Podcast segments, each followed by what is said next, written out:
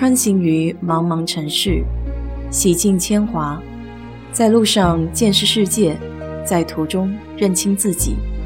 我是 DJ 水色淡子，在这里给你分享美国的文化生活。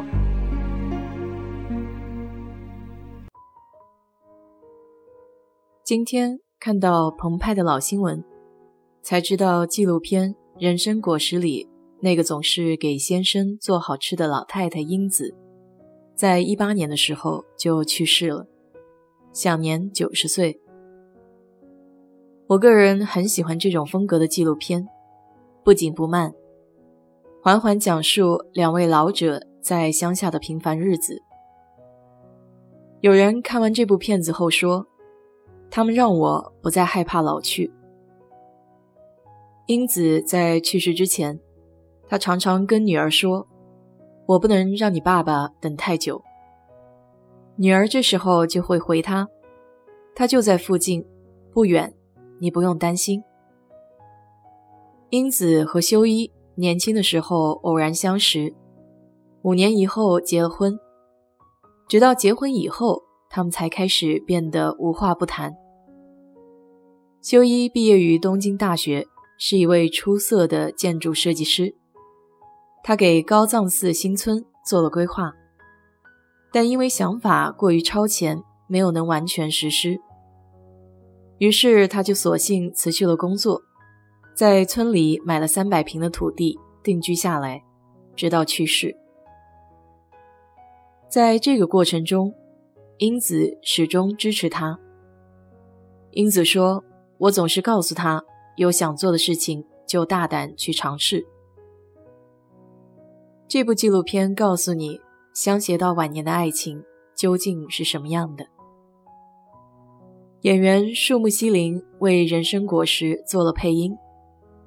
修一去世以后，他邀请英子坐在一块儿喝了一顿酒。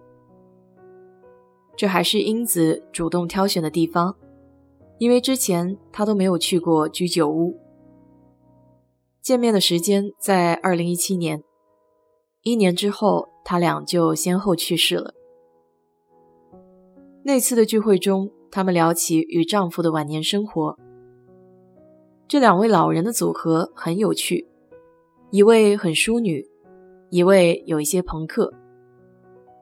英子是从小就被当贤妻良母来培养的，所以婚后的生活也围绕着丈夫来展开。她的确过得很幸福，一生不谙世事。纯真而快乐，而树木希林经历的则是一段可谓惊世骇俗的感情。树木希林说：“我们结婚以后，我没有为丈夫做过任何事情。”这对夫妇的性子都很刚烈，吵架居然都吵到警察上门。婚后不久也就分居了。树木希林曾经问英子。如何才能成为像你们一样的模范夫妻呢？英子说：“我不会去揭他的短，就只是想着他的好。”这时候，树木心灵突然大笑起来。他说：“这我可做不到。”英子紧接着说：“因为男人也有懦弱的一面啊。”两个对待两性关系态度截然不一样的女人。突然在这一点上达成了共识。英子曾经说过，修一一直是一个怕寂寞的人，一有心事就会睡不着。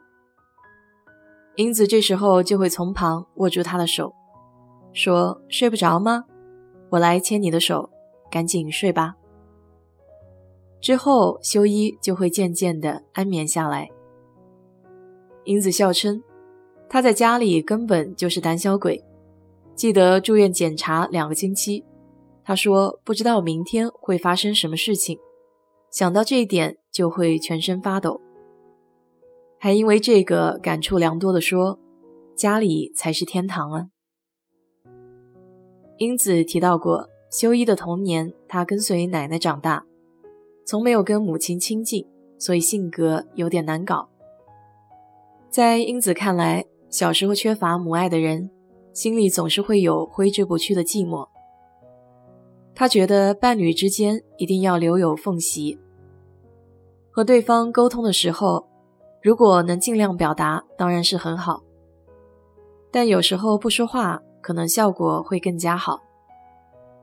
这样子，不管是说的人还是听的人，都不会产生反感。英子说，在交谈的时候，不要求对方立刻回应，要给对方留下空间，这样的关系才会比较融洽。虽然是常年相伴的夫妻，两人之间还是要保持距离，留下一点空隙。渐渐，你就会发现，即便不说话，也会有默契。但想要建立更加良好的关系，还需要体贴的心，就算是上了年纪也是一样的。英子说：“修一想做的事情真的太多了，他一沉迷就会做过头。”我都要扮演踩刹车的角色，有时候很想跟他说：“你知道吗？要做事得先活着才行。”那个年代的人，“我爱你”这种话是说不出口的。他们婚后的生活并不富裕。有一次，月工资四万日元的修一说想买七十万的帆船，英子听后只是淡淡的说。这样啊，那得想想办法了。之后他就经常跑当铺，把没用的东西、衣服慢慢当掉。但他说这种事不能告诉他的。到了晚年，英子才觉得丈夫的脸长得越来越好看了。这份爱因为岁月的沉淀，也变得更加深沉。夫妻俩收集枯枝败叶。用自然的肥料种植蔬菜瓜果，每一块地种的是什么，他们两人都认真地插上标签牌子，并标明收获的月份，后面还经常会有一句“敬请期待”。在生活里，他们两人绝不勉强对方。修一制作了很多留言板，可以写下对彼此的意见。他们不轻易买东西，也不轻易丢东西。而是慎重的买最耐用的东西。这些在柴米油盐琐碎生活中的小细节，恰恰正是爱的体现。就像影片中的那首诗一样：“风吹枯叶落，落叶生肥土，肥土丰香果，孜孜不倦，不紧不慢，人生果实。”在这里，我也愿你的人生。可以如徐徐晚风中摇曳的夏荷，沁人心脾。